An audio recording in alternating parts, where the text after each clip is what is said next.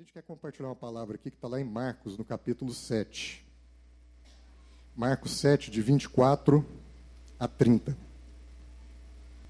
Diz assim: Marcos 7, 24 a 30.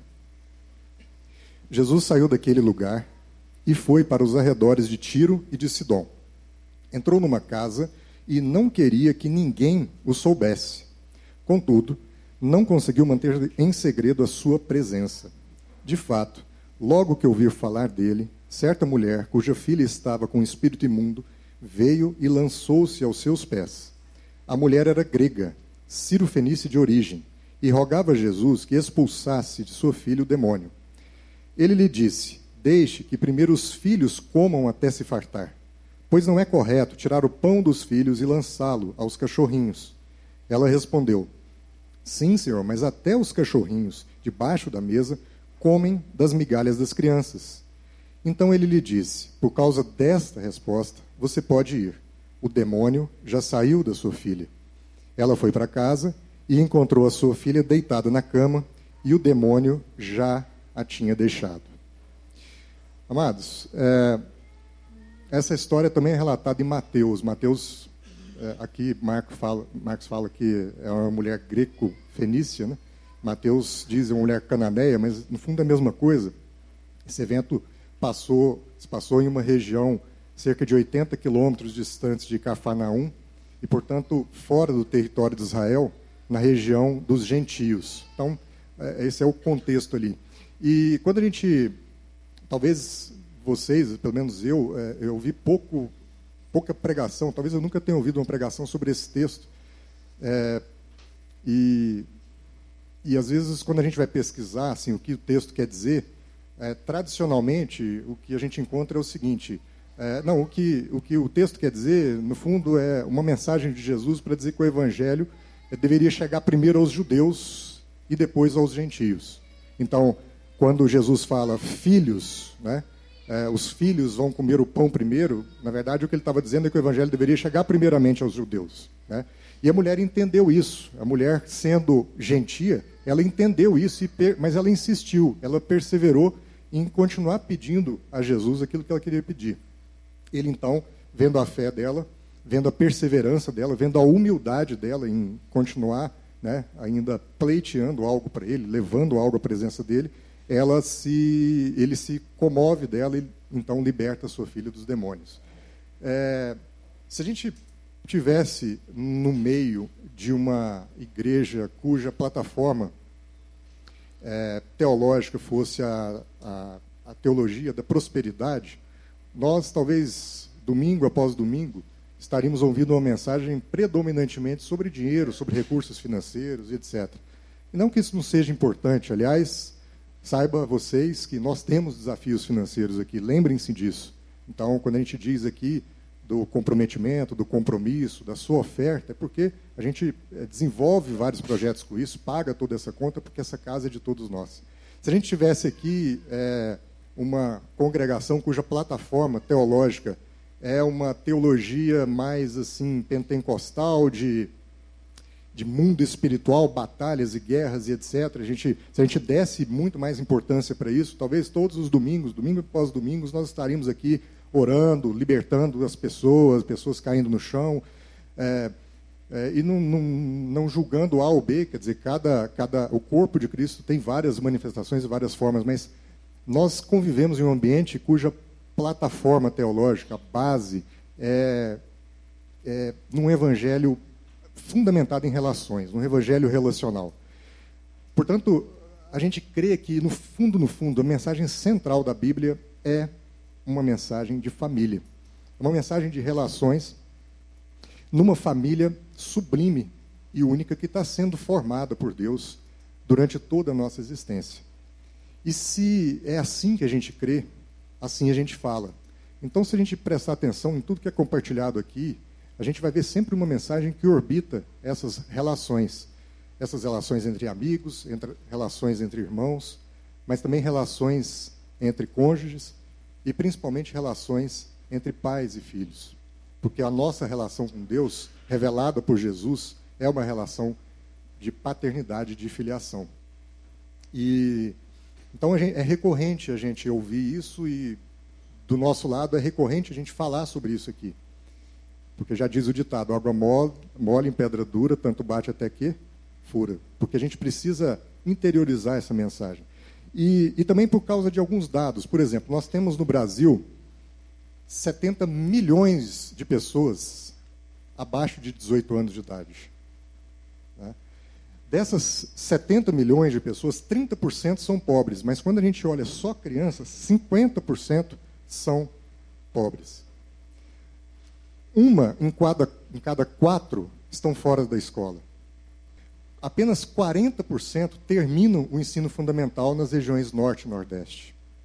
25 milhões de pessoas no Brasil são adolescentes, faixa de 12 a 17 anos. De 100, apenas 59 terminam a oitava série e só 40 terminam o ensino médio. Mais de 300 mil crianças no Brasil nascem por ano de mães adolescentes. São 130 casos de violência sexual, violência psicológica, violência física, denunciados por dia só no Disque Denúncia. São 30 mil adolescentes apreendidos no país por ano e 10 mil por crimes graves. Numa sociedade como essa, como o cristão não vai falar de família? E quando a gente olha para esse texto, o que a gente quer é propor hoje uma reflexão diferente sobre ele. Se todas as vezes a gente infere uma mensagem de que Jesus estava dizendo que, primeiramente, o evangelho deveria atingir aos judeus e depois aos gentios, e Paulo entendeu bem esse chamado e foi ser o apóstolo dos gentios. Hoje eu queria que a gente olhasse esse texto sob uma perspectiva anterior. Dentro do direito, a gente fala que processo é uma sucessão de atos concatenados. Né? Então, se todas as vezes a gente olha para a mensagem de Jesus, eu queria que a gente rebobinasse um ou dois atos atrás para que a gente focasse mais nessa mulher greco-fenícia, nessa mulher cananeia. Para a gente entender, e, essa é a reflexão que eu queria fazer, é essa relação dessa mulher com a sua filha. Porque percebe, o, o, Jesus dá uma, uma lição, ele, leva uma, ele, ele dá uma resposta a partir de uma demanda vinda de uma relação de mãe e filha. A mãe identificou que a filha tinha um problema que a filha estava enfrentando um drama. A Bíblia diz de um espírito imundo, mas o que, será que acontecia? Será que a filha estava se debatendo no chão? Será que a filha... Porque a gente, quando a gente pensa em espírito imundo, em demônio, a gente fica sempre nessa, né, nessa questão pentecostal, assim, da coisa muito espiritualizada. Mas, caramba, naquela época, qual seria esse problema que a, que a mãe detectou? Por que, que ela por que, que afligia tanto? Será que essa menina era rebelde? Será que essa menina estava grávida e era adolescente? Será que essa menina usava algum tipo de droga da, daquela época? Qual era o espírito imundo? Por que, que essa mãe estava tão aflita? O que, que a afligia? A reflexão que eu quero propor hoje a partir desse texto é: nós temos sido, pa, sido pais diligentes. Nós temos, nós, nós temos aprendido, nós temos conseguido identificar os dramas, as coisas que têm oprimido os nossos filhos. Se a gente identifica essas coisas, se a gente tem sucesso em saber identificar os dramas dos nossos filhos, como é que a gente tem resolvido? Qual é a solução? A gente leva isso aos pés de Jesus? Ou a gente aplica outro tipo de ferramenta do mundo? Qual é o mecanismo com o qual nós estamos lidando com esse tipo de drama dentro da nossa casa? E se nós levamos isso aos pés de Jesus, nós levamos isso dando uma carteirada, em Jesus e dizendo: Olha, Jesus, eu o seguinte, eu dou o dízimo, eu contribuo, faço obra social. Não, não é possível que meu filho se envolva com droga. Não é possível que minha filha esteja grávida, adolescente. Não é possível que meu filho esteja brigando na rua. Não é possível, não é possível, porque eu dou carteirada em Deus. Qual é a nossa postura diante dos problemas que a gente identifica com os nossos filhos quando a gente leva Jesus? É uma postura dessa mulher que tratou o tema com perseverança, porque Jesus dá uma resposta aparentemente atravessada para ela, mas ela seguiu no diálogo, ela não assimilou aquilo, ela continuou orando clamando para que ele olhasse para aquela situação. Ela ela trata a questão com humildade, ela não dá carteirada em Jesus, ela simplesmente diz: Jesus, as migalhas dos cachorrinhos já são suficientes para mim. E ela trata a questão com fé. Então eu queria que a gente meditasse nesse texto a partir desse contexto. O Cleneilton falou uma coisa muito importante hoje de manhã. Quando a gente fala aqui, domingo após domingo, de formas diferentes sobre família, isto se aplica a toda e qualquer pessoa que entra aqui nesse lugar, ainda que essa pessoa não seja pai, ainda que essa pessoa não seja mãe, ainda. Porque se a gente olha para o relato de Gênesis, a gente vê que Deus, na criação, cria o homem. Deus criou o homem, macho e fêmea o criou. E logo depois, em outro capítulo, aparece Deus manipulando e formando o homem. Fica parecendo que são as duas narrativas paralelas de um mesmo evento. Parece que são é, duas versões de um mesmo cenário. E o Cleneito identificou muito bem esses, isso, isso que acontece aqui. Ele disse: olha, Deus manipulou o homem depois porque antes o formou em seu coração. Então, muitas vezes, alguém aqui pode ouvir essa palavra e dizer: ah, essa palavra não é para mim porque eu ainda não tenho filhos. Saiba que os filhos, primeiro, você tem que gerar no seu coração. Às vezes você é um casal que ainda não tem filhos e tem dificuldade de tê-los ou ainda não pensou em tê-los. Saiba que antes de tê-los, você tem que gerar no seu coração. As coisas visíveis são formadas a partir das coisas invisíveis. E Deus não te fez filho, Deus te fez pai, que passa por uma condição anterior de filho. Então, essa palavra é importante para todos nós. Amém? Quais são, diante desse cenário, os nossos espíritos imundos modernos que estão nos afligindo? Quais são os demônios modernos que estão nos afligindo? afligindo? Como nós não somos tão pentecostais assim, nós não vamos ficar dando nome aqui para espírito imundo, nome para demônio, mas é preciso que a gente comece a nomear as coisas que a gente vê na vida dos nossos filhos, na vida uns dos outros. Se não são seus filhos, são seus netos. Se não são seus netos, são seus sobrinhos mas as coisas que a gente vê na vida da juventude. Como eu disse, são 70 milhões de brasileiros que enfrentam essa fase da vida e que estão perdidos, precisando de referência. Quais são os demônios modernos que estão tomando conta desses 70 milhões de brasileiros? A mulher cananeia estava atenta a esses demônios. Ela conseguiu perceber. Quais são esses demônios de hoje? São aqueles que provocam vícios em pornografia, a gente pode dizer que é. A gente pode dizer que a nossa juventude está perdida nas drogas. Esse é um demônio moderno. A gente pode dizer que a nossa juventude está perdida na prostituição, na, na perversão. A gente pode dizer que as nossas escolas hoje são centros de formação de adolescentes pervertidos.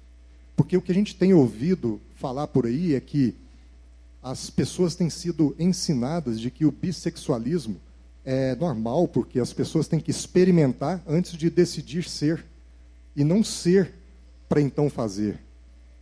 A gente pode dizer que a depressão é um demônio moderno. Nós temos conseguido identificar nos nossos filhos aqueles, aquelas tristezas mais profundas e nós temos interferido nisso. Será que a violência é um demônio moderno? Então, quais são esses demônios modernos que a gente precisa identificar? Os pais que não investem na relação, tratam tudo na superficialidade. E, e, o chamado que a gente quer dar aqui hoje é um chamado que parte da nossa casa. É um desafio que a gente enfrenta. É gerar uma, uma maior disposição de investir tempo dos nossos filhos. Porque quando os pais não investem nas relações com os filhos, eles não conseguem conhecer o espírito dos filhos.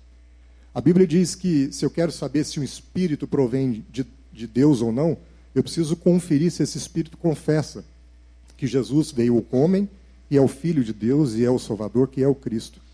Mas se eu me relaciono com o meu filho de uma forma muito superficial, eu me relaciono apenas com a carne dele. Eu não consigo me relacionar com a alma dele. E, portanto, eu não consigo conhecer o espírito dele. E aí eu não sei se esse espírito dele está sendo um espírito de Cristo. E eu não sei em que momento esse espírito dele está enfrentando algum tipo de dificuldade em alguma dessas áreas que a gente passou. Porque eu não invisto na relação. Ele é uma carne que perambula ao meu redor, assim como eu sou para ele uma carne que fica perambulando ao meu redor.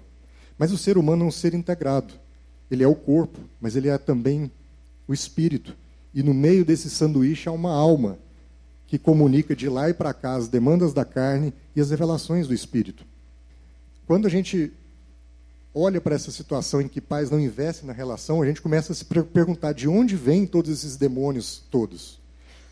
De onde vêm todas essas dificuldades dos nossos filhos? Nós somos pais hoje que liberamos o fazer, mas proibimos o falar. Nós somos pais liberais demais. A culpa gerada pela falta de investimento na, de, de qualidade nas relações com os nossos filhos fazem com que nós sejamos pais cada vez mais permissivos e cada vez menos falantes com os nossos filhos. A gente libera demais o fazer e proíbe demais o falar. A gente conversa pouco. Mas pais diligentes dão liberdade para falar e não necessariamente para fazer. E o que acontece é que às vezes a gente investe em conversa, a gente investe em diálogo, investe em discussão de relação, em papo cabeça com os nossos filhos, mas a gente ao mesmo tempo quer proibir todas as coisas com base na lei. Também não é assim. Pais diligentes não proíbem nada com base na lei. Pais diligentes ensinam sobre graça para os filhos. Pais diligentes ensinam que tudo é permitido, mas nem tudo convém. O Cleneilton deu, no primeiro culto, testemunhos maravilhosos acerca da infância, da juventude dele. Ou seja, na medida em que nós investimos com os nossos filhos tempos de qualidade, tempos de discussão, de conhecer o espírito do meu filho, conhecer a alma do meu filho, conseguir me relacionar com ele mais do que apenas um pedaço de carne, eu vou conseguir comunicar para ele uma limitação de conduta que não tem a ver com lei, com, com faça e não faça, mas tem a ver com consciência de uma graça que foi derramada na vida dele. Uma graça que diz que tudo é permitido, mas nem tudo convém. Então ele pode até frequentar todos os lugares que ele, que ele queira, mas nem todos esses lugares convêm para um adolescente, para um jovem. Ele pode até decidir consumir alguma coisa. Isso, ele está livre para isso. Mas será que convém? Então, nós nos perdemos em algum ponto, e eu digo a partir da minha casa, nessa gestão dessa relação. O Deus produz seres humanos, mas nós precisamos levar esses seres humanos a cumprir o propósito. Nós precisamos formar esses seres humanos. Essa é a nossa tarefa. Esse é o nosso papel, esse é o nosso chamado. Mas o que, que acontece? Nós vivemos num mundo em que a gente quer performance o tempo todo. Então, por exemplo, qual é a grande batalha tecnológica que existe hoje em dia? É a batalha da Google versus Apple. A Google talvez esteja alguns anos à frente, mas o maior projeto tecnológico que a gente ouve falar hoje é o dos carros automáticos, né? Automáticos no sentido total da palavra, integralmente automáticos. Então são veículos e já estão rodando protótipos assim, principalmente da Google, que eles têm uma série de sensores ao redor, e GPS, e computador e etc, de modo que o motorista agora passa a ser apenas um passageiro. Ele senta do lado, programa, olha que sonho de consumo. Olha o tanto que a nossa performance vai ser otimizada.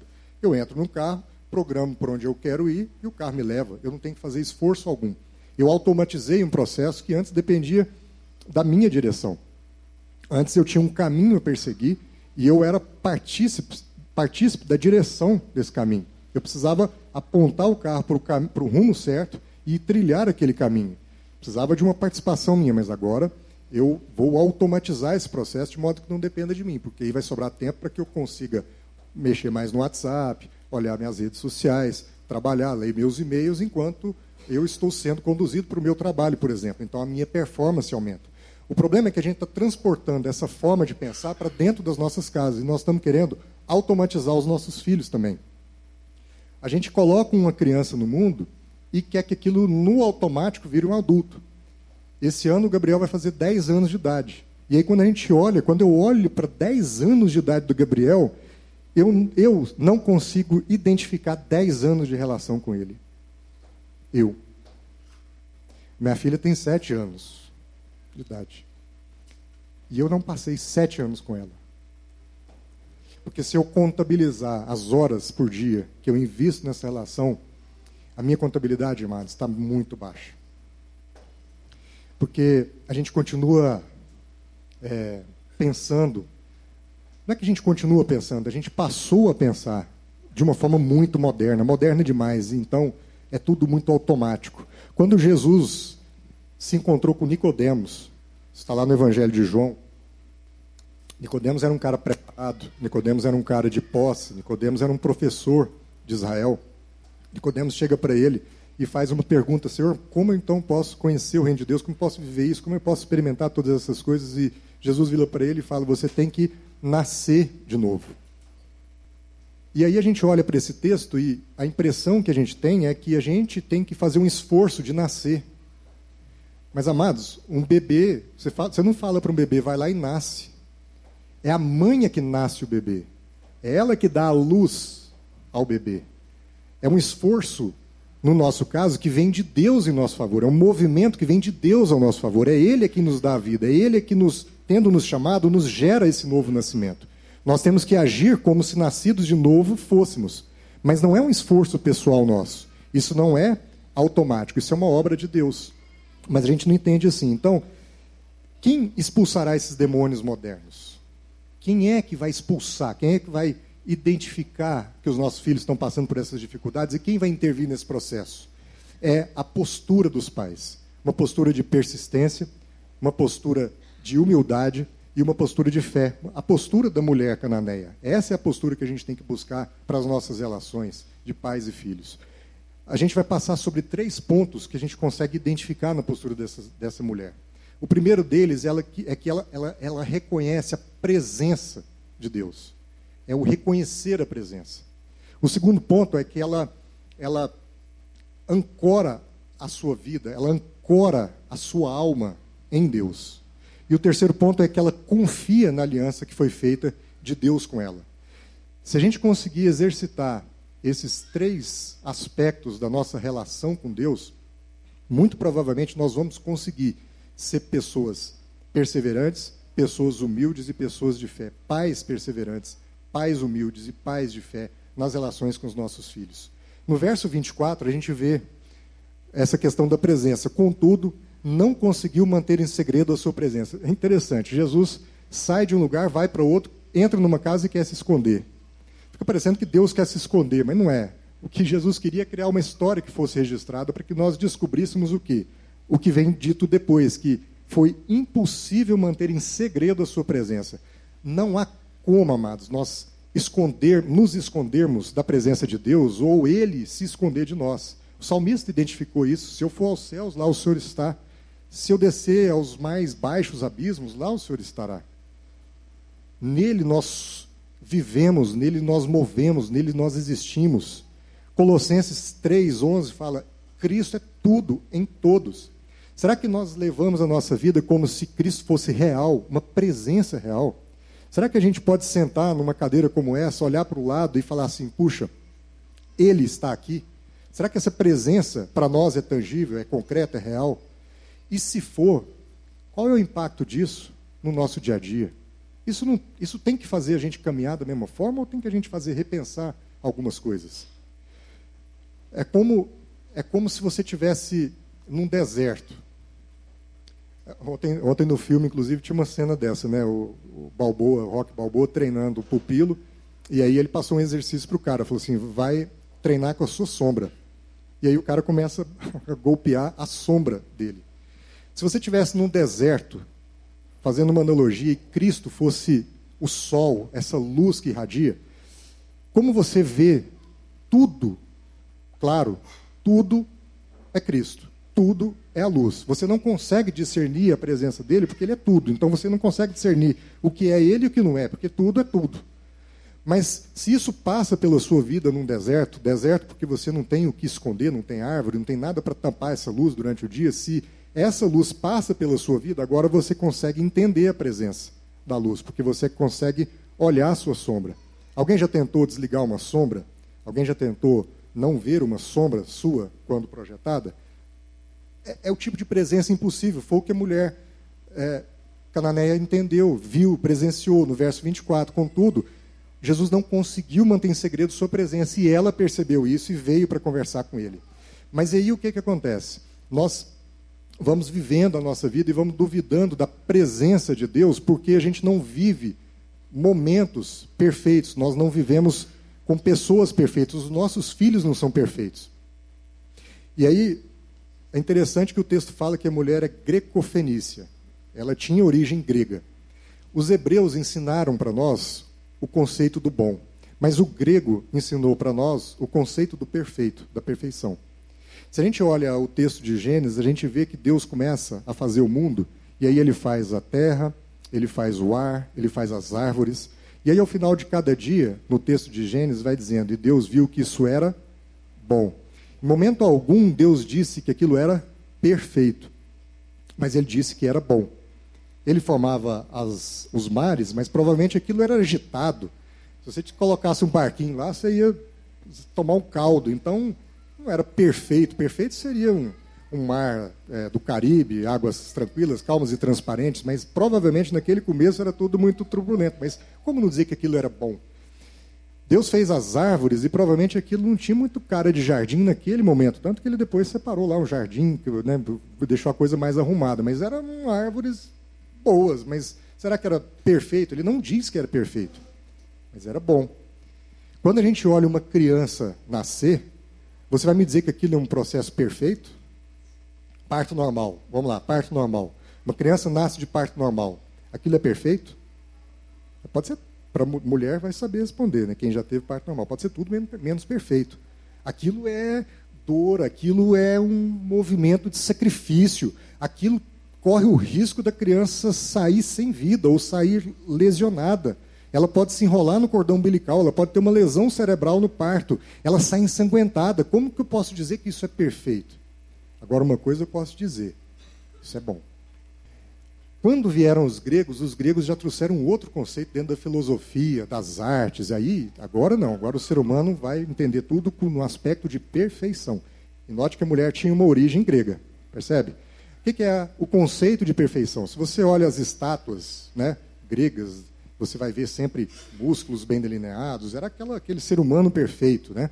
A mitologia, tudo funcionava organizado, você tinha lá o maior Deus, o menor Deus, enfim a filosofia, todas as coisas têm uma explicação, todo, todo o pensamento. É um conceito de perfeição. Mas não foi assim que Deus nos fez. E talvez o nosso grande problema hoje é que a gente vai vivendo numa sociedade cuja busca, cuja expectativa seja por uma perfeição que não existe. Nós vivemos num mundo que foi feito para ser bom. Agora, ser bom significa ser bom ainda que seja amargo, ser bom ainda que seja doloroso, ser bom ainda que seja frio, que seja quente. Não significa ser perfeito. E a mulher, sendo grega de origem, ela não se aferrou a um conceito de perfeição. E ela entendeu que se Jesus oferecia primeiro o evangelho aos judeus, sendo ela gentia, ela se contentou com as migalhas que pudessem cair na analogia que Jesus fez. Porque ela entendeu que mesmo as migalhas seriam boas, não seria o pão perfeito, mas seriam boas. Os nossos filhos, quando eles não parecem perfeitos para nós, o que, que nós fazemos? A gente desiste deles, a gente abandona, a gente abandona os nossos casamentos porque os nossos filhos estão dando trabalho e aí aquilo gera uma tensão os, entre os cônjuges que eles não conseguem suportar?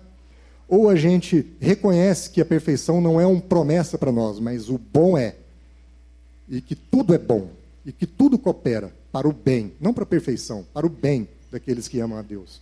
E quando a gente faz isso e identifica todas essas coisas, então a gente diagnostica o problema que os nossos filhos estão enfrentando e os leva à presença de Deus. Então, se o primeiro aspecto dessa mulher foi reconhecer a presença inesgotável de, de Cristo diante dela, o segundo aspecto é que ela ancorou a sua alma no lugar correto. Se a gente abrir, abre lá em Hebreus 6, só para a gente passar por esse texto que é importante. Hebreus 6, 17, diz assim. Hebreus 6, 17 querendo mostrar de forma bem clara a natureza imutável do seu propósito para com os herdeiros da promessa, Deus o confirmou com o juramento, para que, por meio de duas coisas imutáveis, nas quais é impossível que Deus minta, sejamos firmemente encorajados, nós, que nos refugiamos nele para tomar posse da esperança a nós proposta. Temos esta esperança como âncora da nossa alma, firme e segura a qual adentra o santuário interior por trás do véu. É interessante a analogia que o escritor de Hebreus faz da âncora. Quando a gente vai para uma pescaria, dependendo do peixe, dependendo do lugar que você pesca, você tem que se distanciar um pouco da margem.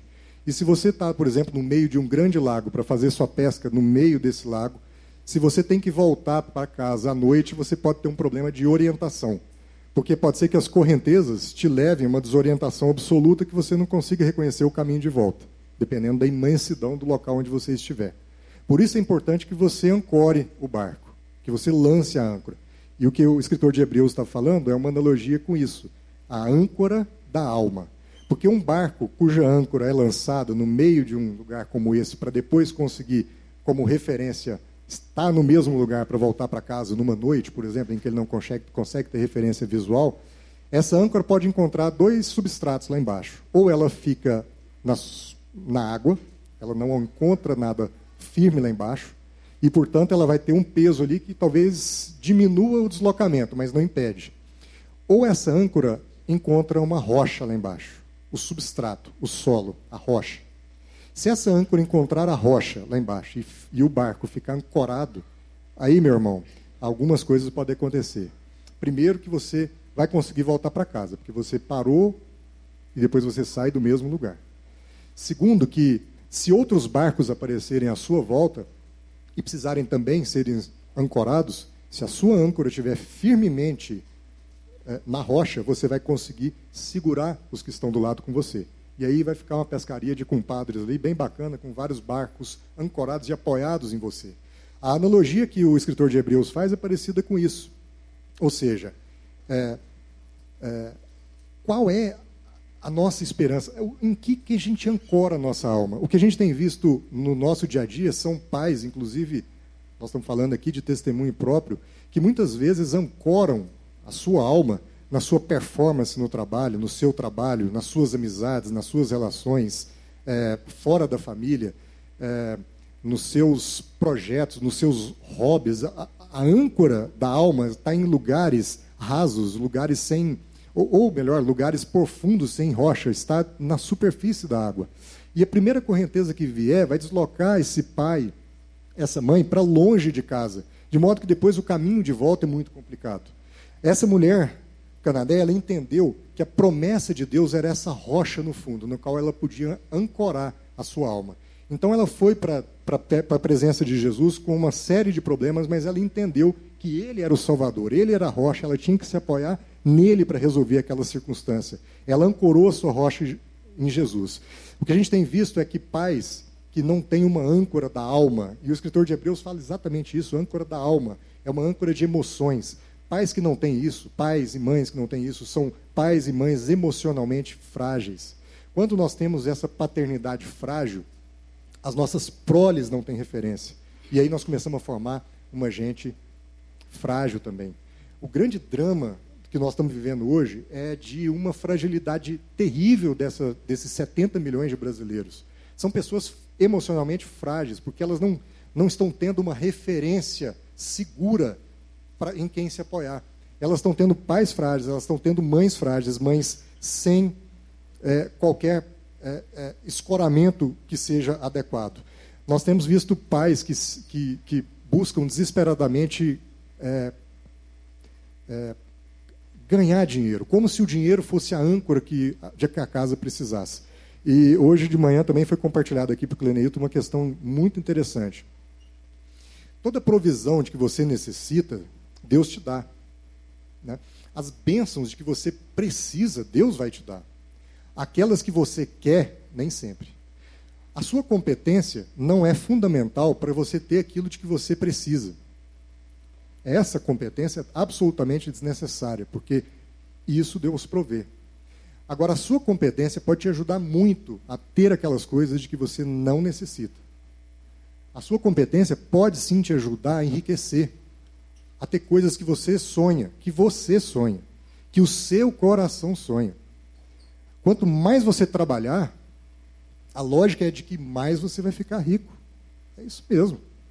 A questão é que a gente fica reputando, acreditando a Deus toda sorte de bênçãos materiais, mas pode ser que essa sorte de bênção, que essa bênção material que acresce aquilo de que eu necessito, seja uma gordura. E gordura entope. Percebe? Gordura faz com que as coisas não parem de circular. Então, muitas vezes, a gente tem visto pais que têm investido assim, um tempo monstruoso no trabalho entendendo que isso é a âncora da sua casa, que as, os bens materiais são a âncora da sua casa, que o dinheiro é a âncora da sua casa. E não é, amado. Não é. Nós temos que buscar uma outra referência para suportar a nossa casa. Porque esses, esses são os mesmos pais que estão deixando crianças órfãs dentro de casa, crianças que, que sentem saudade de um pai vivo, de um pai que dorme em casa todo dia, mas que não dorme com elas, de um pai que, que não, não pega um colchão para levar para dormir junto, como foi o testemunho de mais cedo, um pai que, que não viaja junto, que não brinca junto. Eu fui, eu fui, eu fui a, a peças teatrais com os meus filhos depois que o terceiro nasceu. Hoje eu não perco um filme infantil. Mas talvez eu tenha perdido cinco anos de relação. Porque o Fernando está com cinco. Correndo atrás do vento, sabe? E faço pouco. E, e essa palavra que dói demais para mim, porque é, eu vejo que eu faço pouco. Tenho feito melhor do que eu fazia antes, mas eu vejo que faço pouco. E, e, relacionando com, com, casais, com famílias, que é o que a gente faz né, no pequeno grupo e tal, a gente vê como, como as pessoas estão desatentas para os filhos, como as pessoas estão como as pessoas estão desatentas, como, como os pais estão perdidos e gerando filhos perdidos. E aí a gente vê por que, que o Brasil está assim. São 70 milhões de pessoas, minha gente. Tem país que não tem essa quantidade de gente, são 70 milhões de jovens sem referência. Então, se a gente tem que reconhecer sempre a presença de Deus, se a gente tem que ancorar nossa alma no lugar certo, o terceiro e último ponto é que a gente tem que confiar no Deus da aliança. A gente tem que confiar naquele que prometeu. Quando porque é mais fácil a gente acreditar em Deus do que confiar nele. É mais fácil a gente acreditar, a gente acredita em qualquer coisa, a gente chama qualquer coisa de Deus. Mas a gente confia no Deus verdadeiro. Quando Abraão, quando Deus deu uma promessa para Abraão, a gente fala que Abraão é o, é pai da fé, e eu, pô, Abraão é um cara bacana de fé. Tá, mas tarefa de casa, leia Gênesis 15. Quando Deus deu uma promessa para Abraão, dizendo que ele seria pai de muitos filhos, que ele teria o nome dele esparramado pelas nações, que ele teria que viver pela fé, Abraão titubeou. Foi preciso que Deus fizesse uma aliança com Abraão, que Deus demonstrasse para Abraão concretamente o que, que ele estava falando. Quando a gente vai em Gênesis 15, nós não vamos ler aqui, mas Deus faz a promessa, Abraão fica meio assim, mas como assim, Deus? Minha mulher é velha, eu sou velho e tal. Aí Deus fala, faz o seguinte, vai lá e pega uma novilha, vai lá, pega uns passarinhos, pega uns animais, parte esses animais ao meio, coloca uma banda de cada lado. Quando a gente olha esse texto, é, parece loucura para a gente. Mas esse troço foi escrito há milênios de anos atrás. Imagina que para a sociedade daquela época fez todo sentido o que Deus estava pedindo. Abraão entendeu claramente que Deus queria demonstrar para ele a aliança que ele estava fazendo. Porque hoje a gente faz contrato com as nossas assinaturas, com testemunhas. Então, se eu digo para o Elvio, Elvio, é, eu sou advogado, sua empresa quer me contratar? Beleza. Chegamos num acordo, fazemos um contrato, eu assino. Se o, eu, eu, eu duvidar do, do, pagamento do Elvio, dizer, Elvio, quem me garante que você vai me pagar? O Elvio vai virar para mim e dizer, poxa, eu assinei. Não é assim que a gente evidencia. Pô, eu assinei, tem duas testemunhas. Não é assim que a gente evidencia os nossos pactos? Naquela época, quando Deus pediu que Abraão fosse lá, pegasse animais, partisse no meio e abrisse, deixasse um do lado, do outro, é porque aquilo era a forma de contratar na época. Aquilo era uma cerimônia de aliança. As pessoas, como que abriam os animais e diziam umas para as outras o seguinte: olha, o meu pacto com você é esse. Aconteça comigo o que está acontecendo com esses animais, seja eu pisado, seja eu martirizado, seja eu esquartejado se eu não cumprir com você o que a gente está contratando. Aquilo não era estranho para aquela época, embora seja para a gente. Aquela era a forma de contratar, era a forma de fazer aliança. E em Gênesis 15, é, a, a, gente vê que é como se Deus estivesse dizendo para Abraão, falou assim, olha, é, a aliança que eu estou fazendo com você, eu sofro as consequências se eu não cumprir. Eu sofro as consequências se eu não cumprir. Era essa a forma de fazer. E aí o texto fala que o, tinha uma banda de animal para outra, uma banda para cá, e de repente vem uma coluna de fogo, uma tocha acesa e passa no meio daqueles animais. As pessoas passavam no meio para contratar. A presença de Deus veio e passou no meio dos animais, como uma forma de selar aquela aliança. E Abraão entendeu claramente, a partir dali ele virou o nosso pai da fé. Porque ele entendeu e ele confiou que a aliança estava feita. Era a forma de contratar. E Deus contratou. E aí, provavelmente, apesar disso, Abraão pode ter perguntado: Mas Deus, como é que eu posso confiar nas suas promessas? Né? Então Deus vem, passa por entre os pedaços e é como se ele dissesse: Eu prometo que se eu não cumprir, venha sobre mim a, imortalidade, a, a mortalidade, venha sobre mim todas as dores, seja eu pisado, seja eu esquartejado, seja eu crucificado. E aí Abraão pode ter entendido o recado de Deus, mas pode também ainda ter duvidado. Falei assim, tá bom, Abraão, Senhor, eu vejo que o Senhor se comprometeu comigo, mas e se eu falhar? Porque naquela época, se você, e os registros arqueológicos dizem, se você tem, tinha um rei e um servo fazendo uma aliança como essa, o rei passava no meio, mas o servo também passava no meio. Quando Abraão olha para Deus passando no meio, ele confiou na promessa que Deus fez, mas ele podia ter tido a dúvida: tá bom, mas eu sou um ser humano, eu sou mortal, eu sou frágil, eu sou falível. E se eu não cumprir o pacto? E se eu vacilar? O texto mostra que Deus passou no meio, mas Abraão não passou. Deus não exigiu que Abraão passasse no meio daqueles animais. Só a coluna de fogo passou, diferentemente dos contratos da época em que ambos passavam. É como se esse momento lá de Gênesis 15 prefigurasse todo o sacrifício de Cristo. É uma aliança feita de que Deus leva sobre si toda a responsabilidade pela aliança feita, toda a culpa se isso não der certo, todo o sacrifício foi feito pelo próprio Deus e ele não exigiu que nós passássemos meio, no meio daqueles animais sacrificados. O sacrifício, a aliança, foi feita de forma unilateral em nosso favor. Se nós temos tudo isso escrito e registrado, se nós temos um testamento dado por Deus, escrito, registrado na Bíblia em nosso favor, por que, que a gente é tão inseguro? E por que, que a gente lida com os nossos filhos de, de forma tão insegura? Por que, que eu ainda acho que se eu abrir mão de algum tempo do meu trabalho em prol da minha família, se eu passar mais tempo com os meus filhos, se eu investir, vai me faltar algo? Será que eu não confio num Deus que disse que a aliança dele comigo é eterna e que ele pagou todo o preço? Percebe? Então, os pais que vão funcionar são os pais diligentes, porque entenderam a presença de Deus, entenderam a, a, a aliança que Deus fez consigo e entenderam que a alma tem que ser ancorada nessa aliança, ancorada em Deus, ancorada na rocha, ancorada em Cristo. Porque o que acontece, amados, é que, e aí essa cena da descrição do texto é forte, né? Porque Jesus vira para aquela mulher com toda aquela fé e ainda vira para ela e diz: Deixa eu te falar. Até. Aliás, é, é, os, os filhos têm que comer o pão. E a mulher vira com toda aquela fé e diz: Não, senhor, mas até os cachorrinhos comem as migalhas que caem nas mesas. E o que acontece hoje é que nós estamos tratando os nossos filhos como esses cachorrinhos.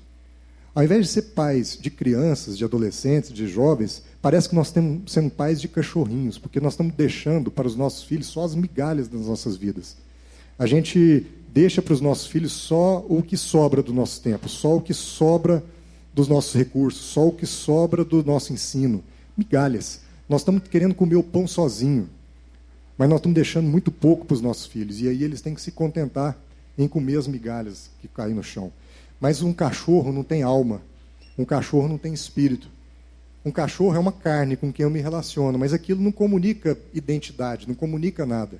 Então, muito provavelmente seja por isso que nós não estamos conseguindo identificar, já que a gente não se relaciona com os nossos filhos no aspecto espiritual, num aspecto mais profundo, no aspecto de alma, nós não estamos conseguindo identificar quando eles chegam drogados em casa. Porque hoje as drogas não fedem mais.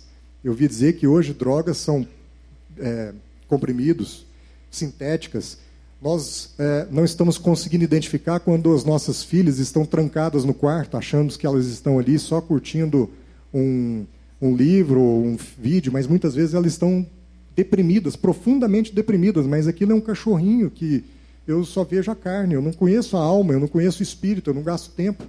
Eu não consigo identificar quando os filhos estão pervertendo-se na escola, quando os filhos estão, estão compartilhando nudes na internet. Pelo contrário, eu vou lá e dou um celular para o meu filho, para uma criança, e deixo aquilo com internet aberta, e deixo aquilo com rede 3G aberta, e, e mas eu não invisto tempo para ensinar para ele que pode ter, mas não convém compartilhar certas coisas, porque é uma carne, é um cachorrinho, é um.